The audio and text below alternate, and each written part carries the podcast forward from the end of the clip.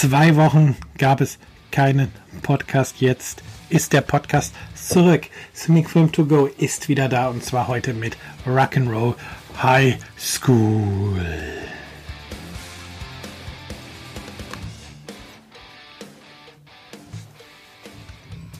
Ja, irgendwie, und ich weiß nicht warum, und dafür möchte ich mich jetzt schon mal entschuldigen, übersteuert heute hier alles etwas. Vielleicht habe ich irgendwas verstellt. Ich weiß gerade nur nicht was und ich hoffe tatsächlich, dass Auphonic das hinterher rausreißen kann.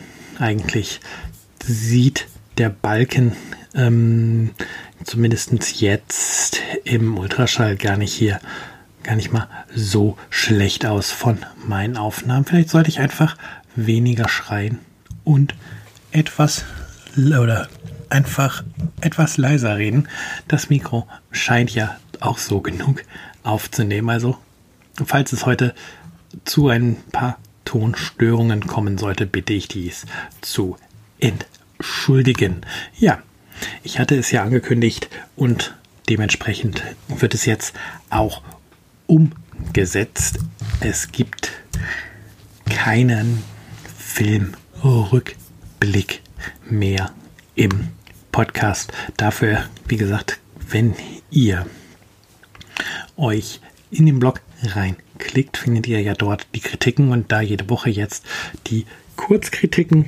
Von daher lasse ich das jetzt im Blog weg und ich kann euch jetzt schon sagen, ich habe bisher, ähm, Dienstag gibt es ja die neue Ausgabe von Kurz gesehen.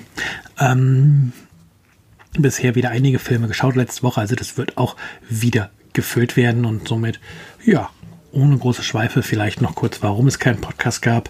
Privat einiges zu tun und da habe ich für mich die Entscheidung getroffen, Familie und ja, Freunde gingen in dem Fall vor gegenüber der sonntäglichen Aufnahme eines, eines Podcasts. Muss dann auch mal sein, ist ja wie gesagt ja auch ein Hobbyprojekt und kein kommerzielles Produkt. Ja, Hauptthema heute, wie gesagt, Rock'n'Roll High School aus dem Jahre 1979. Regie Alan Arkish, relativ unbekannt vielleicht. Ich habe zumindest noch nie was von gehört, aber es ist ein Musikfilm mit den Ramones. Ja, gute Wahl, musste ich mir einfach mal anschauen. Also für mich ich empfinde ihn als gute Wahl, weil die Ramones sind schon eine coole Band und ein Film mit ihnen, warum nicht? Daher also Rock'n'Roll High School.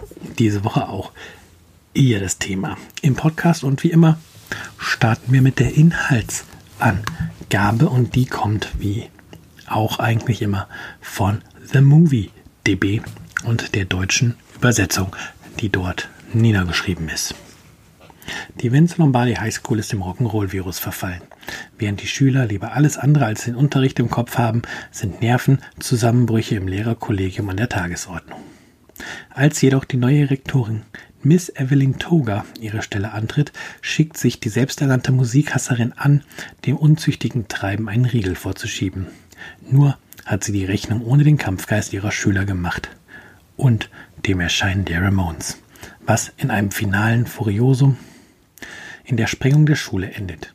Rock'n'Roll High School ist ein überdrehter, nihilistischer, rebellischer Filmpogo.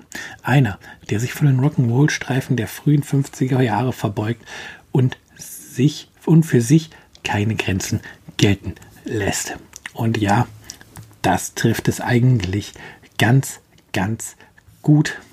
Ähm, ich persönlich habe Rock'n'Roll High School sehr genossen. Der Film hat stellenweise einen sehr eigenartigen Humor, was ihn sehr sympathisch macht. Es gibt halt in der Vince Lombardi High School zum Beispiel ähm, im Zimmer der Direktorin ein Foto von Vince Lombardi an der Wand und ja, das verändert sich je nach Situation in einer an einer Stelle wird das Bild umgedreht und man sieht dann halt Vince Lombardi von hinten.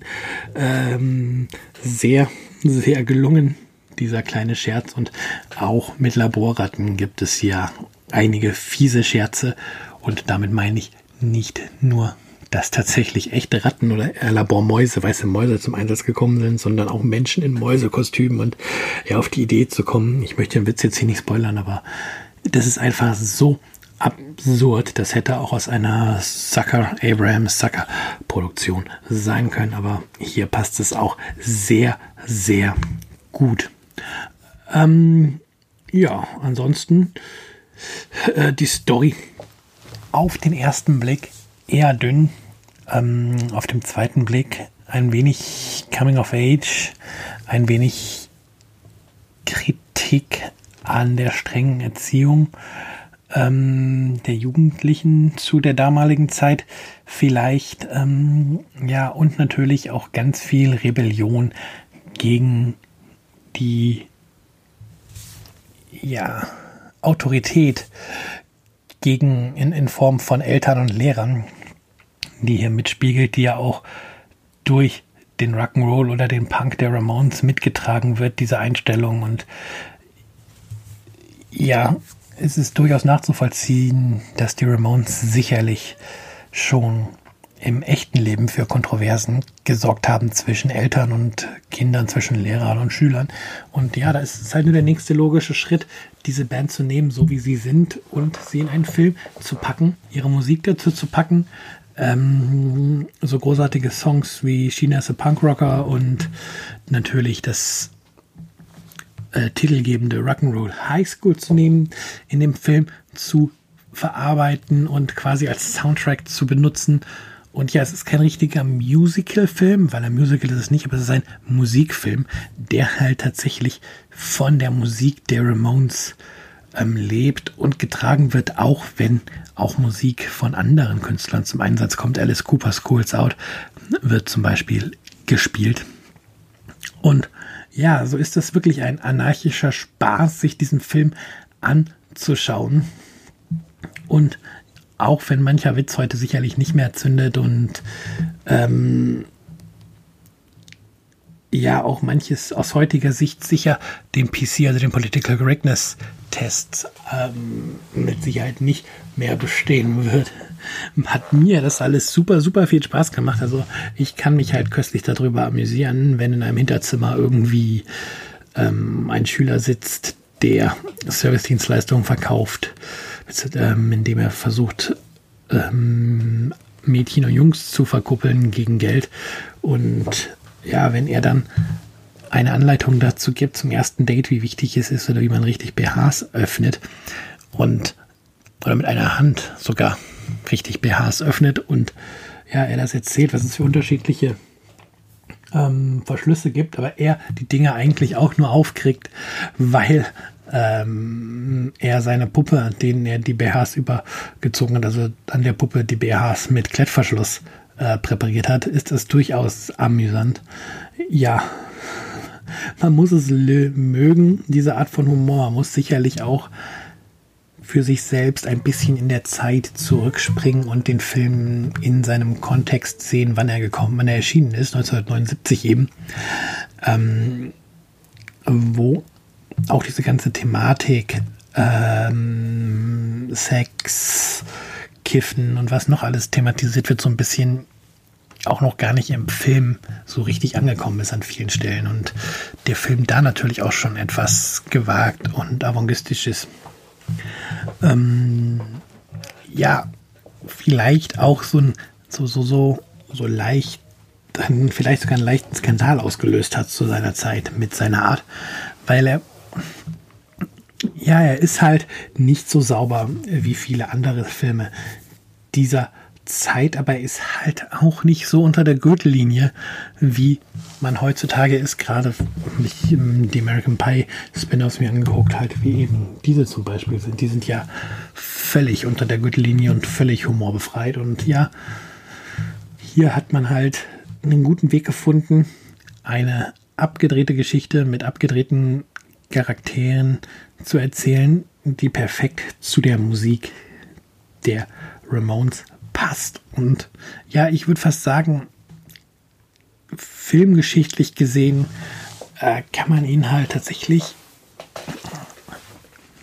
ja, als ein Stück Zeitgeschichte sehen, als einen Film sehen, der genau das trifft, was, was damals die Ramones verkörpert haben, diese Rebellion gegen das System. Und da ich auch ein großer Fan der Punkmusik und auch der Ramones bin, äh, hat mir der Film vielleicht auch heute tatsächlich noch so gut gefallen.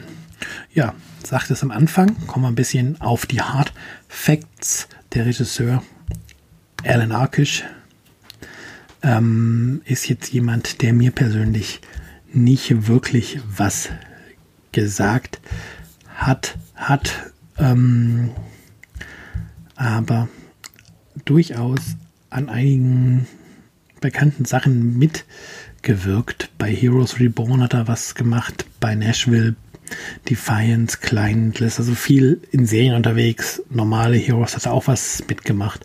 Crossing Jordans und Ellie McBeal, also ganz, ganz viel in Serien zugange. Film, Filme, wenn ich mir da so seine Regiearbeiten angucke, tatsächlich 1970 hat er Septuagenarian Substitute Ball gedreht als ähm, Debüt, kenne ich nicht. Und danach auch die Filme, alles, was mir nichts sagt. Und ja, Rock'n'Roll High School halt jetzt der, der, der hier besprochene Film. Und danach kam dann noch ein Film, dann noch ein Fernsehfilm. Und dann ganz, ganz viel eigentlich nur noch TV- und Serienarbeit. Also jetzt kann man durchaus sagen, Alan Arkish sicherlich nicht das bekannteste Gesicht Hollywoods, aber hat für mich auf jeden Fall mit Rock'n'Roll High School einen Achtungserfolg erzielt. Ähm, für mich auch jetzt nicht so bekannt sind tatsächlich die Schauspieler der Serie. Ähm, wir haben in der Hauptrolle PJ Souls als ähm, Riv Randall, das ist hier die verrückte äh, Rockerin, ähm, hat mir jetzt oder sagt mir jetzt auch nicht so viel. Sie hat auf jeden Fall im Original Carrie Norma gespielt, hat auch bei Halloween die Linda gespielt. Also das Gesicht werde ich vermutlich schon mal gesehen haben. Und danach ja auch Serien gemacht, ganz viel. Ähm, und sonst bei den Filmen tatsächlich nichts Großes dabei, wo ich jetzt sage, oh, daher müsste ich sie kennen. Ja, schauen wir mal, wie wir noch haben. Vincent van Patten haben wir noch mit dabei. Ähm, in der männlichen Hauptrolle. Und auch hier wenn man da mal durch die Filmografie scrollt, nichts, was mir irgendwas sagt. Und dann noch die zweite weibliche Hauptrolle, De Young. Sie spielt Kate Rambeau. Und schauen wir mal, ob da was in der Filmografie ist, wo ich sage, oh ja, daher kenne ich sie. Aber auch da ja, sie waren bei Maros Place dabei. Outer Limit hat sie eine Folge gespielt. Aber filmtechnisch ähm, definitiv auch hier nichts, wo ich sage, hm, daher muss man sie zwingen kennen. Rock'n'Roll High School war übrigens auch ihr Filmdebüt. Ja, und so zieht sich das ein bisschen auch durch, den, durch die, die durch die Besetzung durch. Also wenn ich da drauf gucke, da ist jetzt kein Name bei, wo ich sage, oh ja, der, das ist der Star, der da und da mitgespielt hat. Alles für mich eher unbekannte Namen, aber das ist eigentlich egal, weil sie spielen ihre Rollen wirklich gut und passen perfekt auf, auf die Rolle, die sie im Film spielen sollen. Also man kauft PJ Souls das wilde Mädchen Referendal ab und auch so ein bisschen das Nerd Girl was der Young hier spielt, die Kate Rambeau, ist total glaubhaft gespielt. Und ja, es passt einfach, wie die Darsteller sich verhalten und von daher, egal ob bekannt oder unbekannt, wichtig ist ja, dass es auf der Leinwand funktioniert und das tut es hier auf jeden Fall. Ähm, interessant vielleicht, 1991 gab es sogar ein Sequel zum Film Rock'n'Roll High School Forever. Nie von gehört.